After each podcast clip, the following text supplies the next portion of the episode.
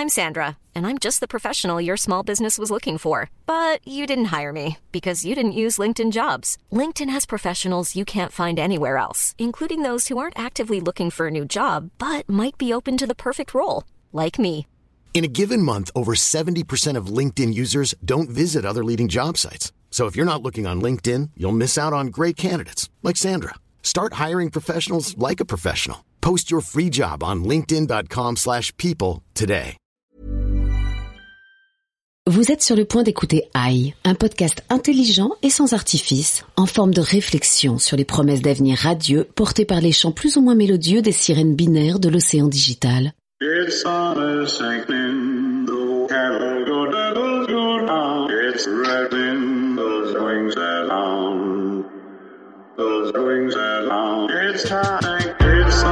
Bonjour, je suis Vincent Malone et si vous m'entendez, c'est que vous avez l'intelligence d'écouter AI, un podcast qui fait un malheur mais sans faire mal, avec sur la mezzanine du poste général deux entités à la fois intelligentes et humaines. Oui, c'est encore possible. Olivier Vignot, président de BETC Digital. Bonjour Vincent. Félix Barès, notre journaliste président de lui-même. Bonjour. Ainsi qu'un invité dont votre vaste intelligence intuitive devrait vous permettre de deviner le nom au cours de ce programme. Bonjour. Le sujet du jour étant La sortie du nouveau livre de Jacques Séguéla, Le diable s'habille en GAFA. Voici ce que j'ai trouvé. Jacques Séguéla, né le 23 février 1934 à Paris, est un publicitaire français, cofondateur de l'agence de communication RSCG en 1970. Ok. Et le diable? Les êtres humains ont une religion, je ne crois qu'au silicium. Merci beaucoup. Bien bien bien. Avant de lancer le débat je propose une petite page de publicité. J'aime ça.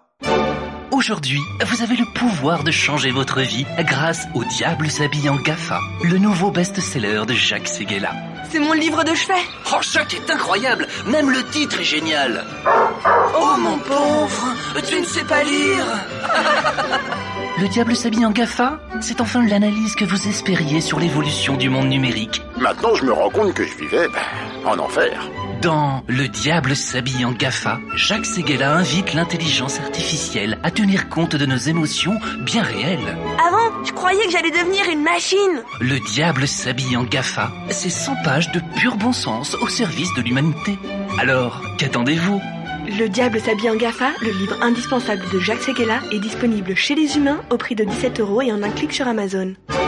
Voulez-vous en savoir plus? Alors, Olivier, est-ce que Google, Apple, Facebook et Amazon, c'est le diable? C'est une vaste question. Il y a du pour et du contre. On a interrogé les gens pour savoir ce qu'ils en pensaient. On a mené une grande étude qui s'appelle iLife avec Avas. iLife est une étude menée par le groupe Avas et BETC Digital auprès de 12 169 adultes, dans 32 pays. Et que raconte cette étude, Eh ben, elle nous renseigne sur l'état dans lequel sont les gens par rapport à l'intelligence artificielle et par rapport au GAFA. Et on apprend des choses comme le fait, par exemple, que pour 60% des gens, l'intelligence artificielle est une bonne chose pour la société. On apprend aussi que les Français, notamment, sont prêts à ce que l'intelligence artificielle soit utilisée pour la conduite à 69%, pour les tâches administratives, pareil, plus de 60%, pour la gestion de la maison. Donc, il y a pas mal de pour quand même dans ce qu'ils imaginent être le futur avec les GAFA et les services qu'ils peuvent rendre. Mais il y a également du contre. Oui, Vincent. Il y a du contre, les gens sont, sont compliqués dans leur tête, ils sont tous euh, évidemment un peu paradoxaux, et ils nous disent aussi que, notamment dès qu'il s'agit de se substituer à leur libre arbitre, et c'est particulièrement vrai pour les Français, ils sont pas tout à fait prêts. Par exemple, il y a à peine 30% des Français qui souhaiteraient que leur frigo commande automatiquement les produits qui manquent. Donc ils se disent quand même, moi je veux garder la main sur ce que je fais, et je veux pas que l'algorithme décide de tout. Et donc c'est tout le paradoxe entre un désir d'être accompagné et évidemment épaulé par l'intelligence artificielle, notamment Google et Amazon, et en même temps quelques questions qui subsistent. D'accord. Et peut-on avoir une réaction de notre invité mystère? Mais qui est-il? Je ne sais pas. C'est à la fois le diable et le bon Dieu. C'est le bon Dieu lorsque l'intelligence artificielle et la masse des données accumulées font faire des bons incroyables à la médecine, à la biologie, à l'économie, à, tout ce qui fait le progrès.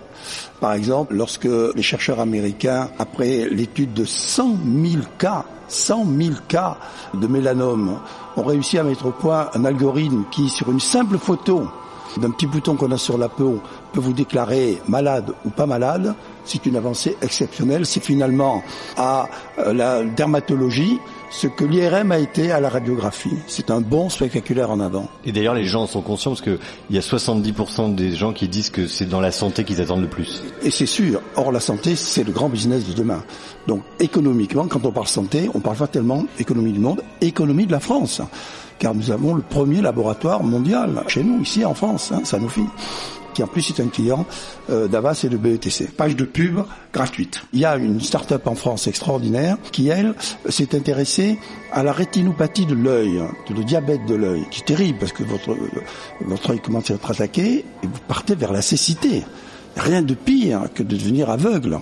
Eh bien, là aussi, après le cas de plusieurs centaines de milliers de photographies de l'œil, ils ont réussi à déceler sur une simple photo avec deux minutes d'exposition si vous êtes en train d'avoir cette maladie ou pas.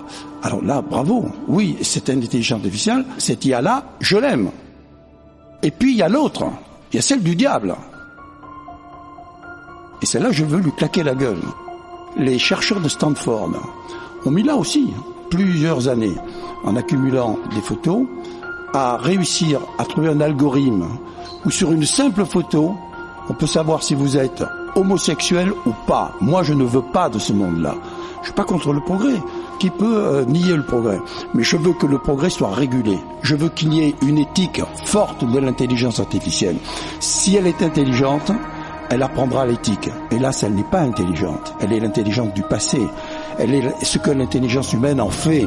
Il faut arrêter dans la béatitude de l'intelligence artificielle. Évidemment qu'elle est extraordinaire, mais c'est pas elle qui va mener le monde. On va pas lui donner les clés de la maison. Ils ont déjà pillé notre intimité. Ils vont pas en plus piller notre esprit, piller nos neurones. Ça, ce monde-là, je n'en veux pas. Le livre commence par une citation de Bouddha hein, qui dit il n'existe rien de constant si ce n'est le changement. Donc on sent bien que vous n'êtes pas opposé au changement, vous êtes plutôt un optimiste du coup de dire voilà allons vers l'avant, voyons ce qui se fait. Euh, mais pour revenir à ce que vous disiez juste avant sur le fait qu'en France on a des vraies forces, moi à travers ce livre j'ai vraiment senti qu'en fait la vraie question c'était que vous souhaitiez que la France prennent en main ce formidable bond en avant de l'intelligence artificielle Bon, moi je suis un idéaliste. Hein. Je sais bien que, que l'Amérique, la Chine, c'est quand même autre chose et qu'ils ont plus de moyens. J'ai vu que euh, Emmanuel Macron a fait un gros effort. Il a donné un milliard à l'intelligence artificielle d'ici 2022. C'est 15 fois moins que la Chine. Vous me direz que la Chine c'est plus grand, mais c'est cinq fois moins que les Jeux Olympiques. Merde, c'est plus important les Jeux Olympiques que l'avenir du monde. Bon, alors je ne dis pas qu'il faut réduire les Jeux Olympiques. Je fous de bonheur que nous ayons les Jeux Olympiques. D'ailleurs, deuxième page de pub, c'est nous qui avons été les publicitaires du gain des Jeux Olympiques. Bon, eh bien, euh, c'est capital que nous mettions de l'ordre avant qu'il soit euh, trop tard, parce que quel est le pays le plus peuplé du monde? C'est pas l'Inde, c'est pas la Chine, c'est Facebook. 2 milliards 200 millions d'habitants. Aujourd'hui, le PIB euh, des GAFA, c'est le PIB de la France. Dans 10 ans, dans 20 ans, c'est le PIB de l'Europe. Dans 20 ans, dans 30 ans, c'est le PIB du monde. C'est-à-dire que l'on a quatre garçons dans le vent qui possèdent plus que n'importe quel autre État réuni, plus même que l'ensemble des États réunis. 1000 milliards de dollars chez Apple dans les caisses, 1000 milliards de dollars chez Amazon dans les caisses.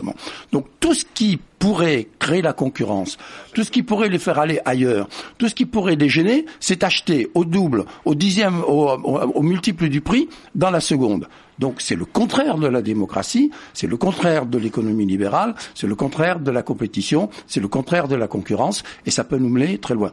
Ça, ce n'est que la première chose. La deuxième chose, qui est pire que toute, c'est qu'ils sont allés piller de ce que nous avons de plus intime, nos, propres données, au fond de notre âme, au fond de notre être. Aujourd'hui, grâce au croisement des algorithmes, ils arrivent à en savoir plus sur ce que nous sommes réellement et que nous ne savons pas encore.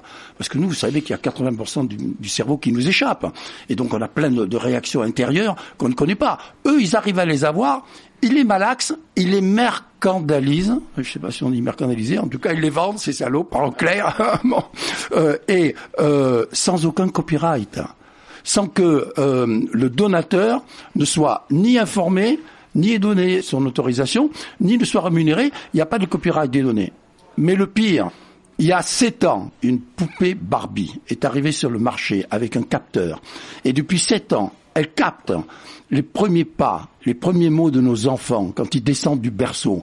Elle les met dans les clouds pour les utiliser demain, pour les manipuler et pour leur vendre des produits qu'elles vendront. Je ne veux pas de ce monde-là. Ah, nous avons un message de Monsieur Parano. Oui, bah déjà qu'à la base, euh, je suis euh, pas très rassuré euh, par l'hégémonie des grands groupes que vous appelez les GAFA. Alors si en plus quelqu'un de, de très bien informé quand même, puisqu'il est à la tête d'Avas depuis très longtemps, si Monsieur Seguela lui-même est parano, alors moi je deviens, je dirais, bah, extra parano quoi. Voilà, il n'y a aucune chance de s'en sortir. Je te rassure tout de suite, moi je suis pas parano, mais pas une seconde, pour deux raisons. La première, c'est que je n'ai de complexe ni de supériorité, je crois pas du tout pour un grand créatif, pour un grand publicitaire, je fais ce que je peux comme je peux, je bosse, voilà, j'avance, ni d'infériorité. Quand on me dit tu es nul, pourquoi tu parles de Rolex? Je parle de Rolex parce que c'est comme ça, me foutez-moi la paix. Je, je- Mais alors, il y a un truc qui est quand même formidable, c'est que j'ai même pas eu le temps Bah de oui. poser ma question. Non, mais ça, c'est Jacques. Hein. je finis de la pause, mais surtout ma grande force, c'est euh, l'âge. Bon, La vieillesse commence lorsque les regrets l'emportent sur les rêves. Je n'ai que des rêves, je ne cultive que mes rêves. Tu peux poser ta question. Est-ce que le diable s'habille en Séguéla Non, mais Seguela s'habille en Prada. Le nouveau rôle des penseurs, des patrons, des politiques, des médias, des communicants, se devra d'être le régulateur de ce tempétueux torrent informatif. Pour lui donner un sens autre que giratoire. Et notre rôle de consommateur convulsif sera de nous réguler nous-mêmes, sous peine de nous voir entravés. C'est intéressant parce que la question c'est euh, l'autorégulation, donc une prise de conscience des gens du rôle qu'ils peuvent avoir pour que les choses soient un peu mieux maîtrisées. Mais comment faire? Parce que c'est pas simple. hein. La première chose, ce sont les États qui peuvent agir, euh, puisque c'est État contre État, en fait. C'est même leur intérêt d'agir, sinon ils vont perdre le statut d'État, de grands États. Et moi, je demande que l'on fasse un sommet mondial sur la régulation des GAFA, comme on fait un sommet mondial sur la régulation de la planète. Parce que la planète, sûr que c'est grave. C'est grave dans 20 ans, dans 30 ans, dans 100 ans. Les GAFA, c'est grave aujourd'hui, pas demain, aujourd'hui. Et c'est aujourd'hui qu'il faut prendre les choses en main. Après, il y a nous-mêmes. Nous sommes les premiers concernés. C'est à nous, à nous réglementer. Exemple, nous sommes tous moutons de panurge de Google. Mais pourquoi Google? Alors qu'il y a un moteur de recherche français qui s'appelle Quant, qui fait par un de mes copains qui s'appelle Rosan, qui était venu me voir quand il l'a fait. Que nous avons utilisé pour le site France.fr que nous nous avons déployé pour le monde entier. Bravo, bravo. C'est moi qui lui ai mis la puce à l'oreille. Je lui ai dit, méfie-toi, il y aura un drame, parce qu'il y a longtemps que ça me poursuit cette histoire des GAFA. Il y aura un drame avec les données. Fais gaffe. Et il m'a écouté, et les données, il n'y a pas d'ex- d'exploitation des données sur Quant. Et en plus, c'est un moteur formidable, parce qu'il est ouvert au partage, etc. Il est dix fois plus moderne que euh, le- le moteur euh, Google pourquoi l'ensemble des administrations françaises ne sont pas obligées d'utiliser euh, Quant? Et moi, je suis très, très heureux parce que chez Avas, notre directeur financier et tous ses financiers utilisent Quant et n'utilisent pas Google. C'est un exemple parmi d'autres. Oui, mais donc on est d'accord que c'est comme pour l'écologie, euh, responsabiliser le, le citoyen ou le, la personne lambda, en fait, c'est un peu un coup d'épée dans l'eau. Ce qu'il faut, c'est des vraies décisions politiques à haut niveau. Mais il faut les deux, parce que pour que les politiques se décident, mais d'abord il faut écrire des livres comme le mien. Je dis pas d'ailleurs qu'il est bon, c'est une, goutte d'eau dans, dans, dans la mer. Mais, mais si, si tout le monde s'y mettait, ça finirait par tirer la sonnette d'alarme. Vous dites même à un moment donné qu'il faut descendre dans la rue. Bien sûr, on descend bien dans la rue pour la planète. Pourquoi on descendrait pas la rue pour nous-mêmes On est quand même aussi important que la planète. Merde. Oui, mais ce qui est compliqué, c'est que finalement, les gens, ils sont assez contents avec les, par exemple, Google. C'est, en fait, la paresse l'emporte. C'est ça le, c'est ça la, Oui, la difficulté. À quel prix? À quel prix de, de possession? On leur a donné nos âmes. Enfin, ils nous ont volé nos âmes et on la leur laisse. On écoute un deuxième extrait du livre de notre invité, Jacques Séguéla. Il n'est pas encore mort. Le dataïsme prône que l'accumulation de nos données finit par nous connaître mieux que nous ne nous connaissons nous-mêmes. Il y a une sorte de lutte entre data qui irait vers une surpersonnalisation des messages et donc finalement un amoindrissement de la un amoindrissement de la création et de l'autre côté quand même la créativité que ça peut nous donner tout ça. Donc comment on fait pour ne pas diluer les marques dans ce grand bain de messages surpersonnalisés euh, où à la fois euh, on voit bien qu'il y a un intérêt mais en même temps on risque de se perdre un peu, non? La tech sans affect ruine de l'âme. La tech sans création n'est que ruine de la pub. Tech sans affect. La tech sans affect. Il est parti. On lui dit un mot, il est parti. Ça s'appelle une punchline. Et d'ailleurs, la publicité d'aujourd'hui euh, est en train d'essayer de tester ses propres consommateurs, pas simplement sur le QI comme ils l'ont fait jusqu'à présent, mais aussi sur euh, le QE des consommateurs.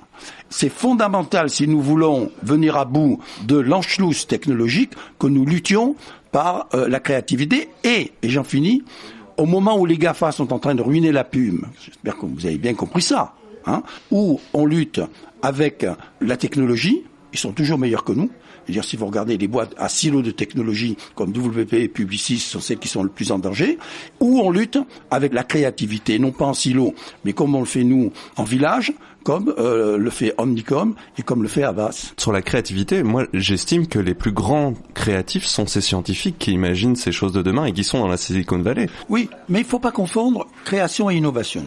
C'est deux métiers différents, c'est deux, c'est des neurones différents, même à l'opposé. Parce que l'innovation, c'est la recherche, la création, c'est la rupture. Dans l'innovation, la rupture, c'est une panne. Dans la création, la rupture, c'est une idée. Donc, euh, il faut pas du tout les comparer. Mais je suis évidemment euh, pour la défense et l'illustration euh, de, de, de, toutes les startups et de, et de tout ce qu'ils peuvent inventer, etc. Je dis simplement qu'il faut les réguler. Il y a 6000 ans, on a inventé la roue.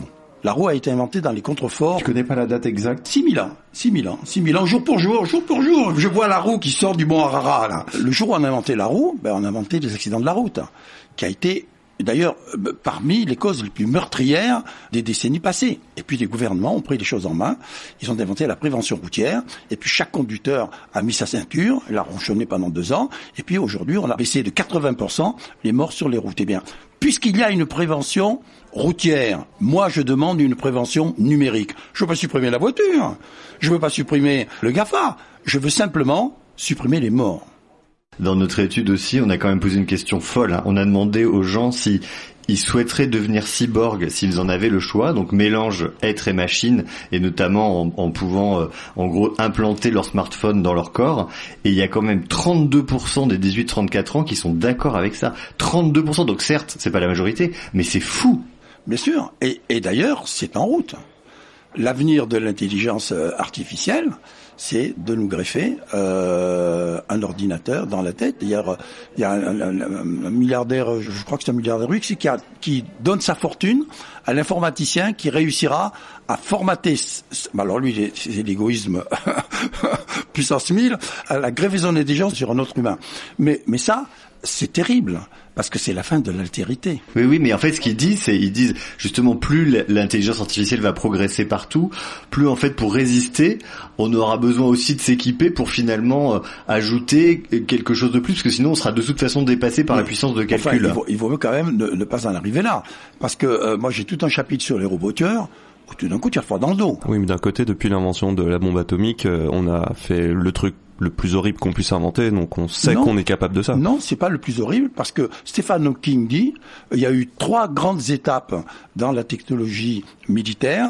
Il y a eu la poudre, il y a eu l'atome et il y a pire que ça, le numérique. Il nous a quittés, Hawking, il y a quelques mois. Mais il n'a dit que des vérités premières. Vous l'aurez compris à demi-mot, Le diable s'habille en GAFA est un livre capital qui, Félix, vous a curieusement fait penser au capital. L'histoire passionnante et édifiante du capital. Bah, c'est vrai que moi, en lisant le livre euh, de Monsieur Seguela, j'ai pas pu m'empêcher de voir surgir dans mon esprit des passages d'un autre écrit qui m'a marqué dans ma formation intellectuelle. C'est donc le célèbre Capital de Karl Marx, publié en 1867, il y a donc 150 ans. Un tout petit peu plus que ça. Alors c'était pas l'ère de la révolution industrielle dont parle notre invité, mais celle de la révolution industrielle. Et comme Jacques Seguela, Marx était à la fois fasciné et terrifié par cette transformation radicale, y voyant une occasion d'émancipation de l'homme et la perte potentielle de l'homme. Comme le diable s'habille en GAFA, le capital trouve son point de départ dans l'apparition de quelque chose d'inhumain, la machine. Et hier autant qu'aujourd'hui, on la trouvait intelligente, c'est-à-dire capable de faire des tâches que nous ne faisions pas aussi bien.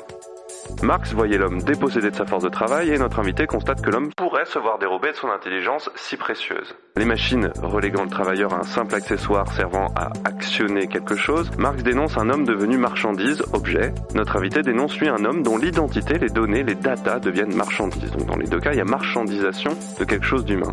Et dans les deux cas, les révolutions industrielles et industrielles risquent de choisir de mettre l'homme au service de la machine et non l'inverse. Et d'ailleurs, vous, Jacques Seguela, vous le clamez dans votre ouvrage, je me ferai le chantre d'une technologie au service de l'homme et non de l'homme au service de la technologie. Votre obsession est de voir cette formidable puissance technologique, ces milliards de data, ces robots au service de la cause du bonheur terrien finalement. Et c'était aussi l'obsession de Marx, qui rêvait de voir tourner à plein régime ces immenses machines industrielles pour libérer l'homme d'une vie de labeur et lui fournir les outils du progrès matériel. Mais Karl et Jacques ont une différence que ce dernier souligne lui-même à la fin de son ouvrage, puisque vous dites à la fin, vous exhortez les citoyens, maîtres de leur destin, à inventer un ordre politique juste et bon, à secouer le cocotier du capitalisme. Et vous précisez en même temps que Marx n'aurait pas cru une seconde à ce genre de vaine spéculation de l'imagination. Donc vous dites vous-même, Marx m'aurait pris pour un, rêveur, un idéaliste. Effectivement, Marx aurait dit à Jacques que son appel à humaniser la société face à la machine est un pur délire, parce que ce qui est né à l'ère de la révolution industrielle et qui continue de régir nos vies à l'ère industrielle, c'est un système tiré du nom du livre de Marx il y a 150 ans, le capitalisme.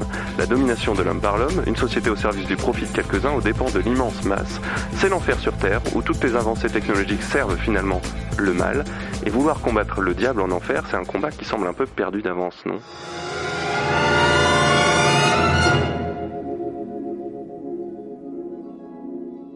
Non, non, non, ce n'est pas que le profit. Il faut pas croire que les gens n'ont que le profit à la tête. Je pense que justement cette génération-là, elle veut réussir, elle veut inventer, elle veut créer, mais elle veut le faire pour un monde meilleur. Et c'est même la première génération qui prononce le mot d'un monde meilleur avant de le faire pour un portefeuille meilleur mais l'un n'exclut pas l'autre, évidemment. Et, c'est pour ça que ce livre est quand même dédié euh, à la jeunesse. Il n'y a que la jeunesse qui peut faire avancer le monde. Tous les autres, on est des vieux cons. Dans ce monde-là, justement, est-ce que les marques ont un rôle à jouer? Ben, Un rôle déterminant. C'est dans la main des États, c'est dans la main des annonceurs, c'est dans la main des agences, c'est dans la main des médias. Et que si tout le monde se regroupe, oui, on arrivera. Il faut être optimiste. Voulez-vous en savoir plus? C'était AI, une émission du Poste Général en partenariat avec BETC Digital. When you drive a vehicle so reliable it's backed by a 10-year, 100,000-mile limited warranty, you stop thinking about what you can't do and start doing what you never thought possible. Visit your local Kia dealer today to see what you're capable of in a vehicle that inspires confidence around every corner. Kia, movement that inspires. Call 800 333 4KIA for details. Always drive safely. Limited inventory available. Warranties include 10 year 100,000 mile powertrain and 5 year 60,000 mile basic. Warranties are limited. See retailer for details.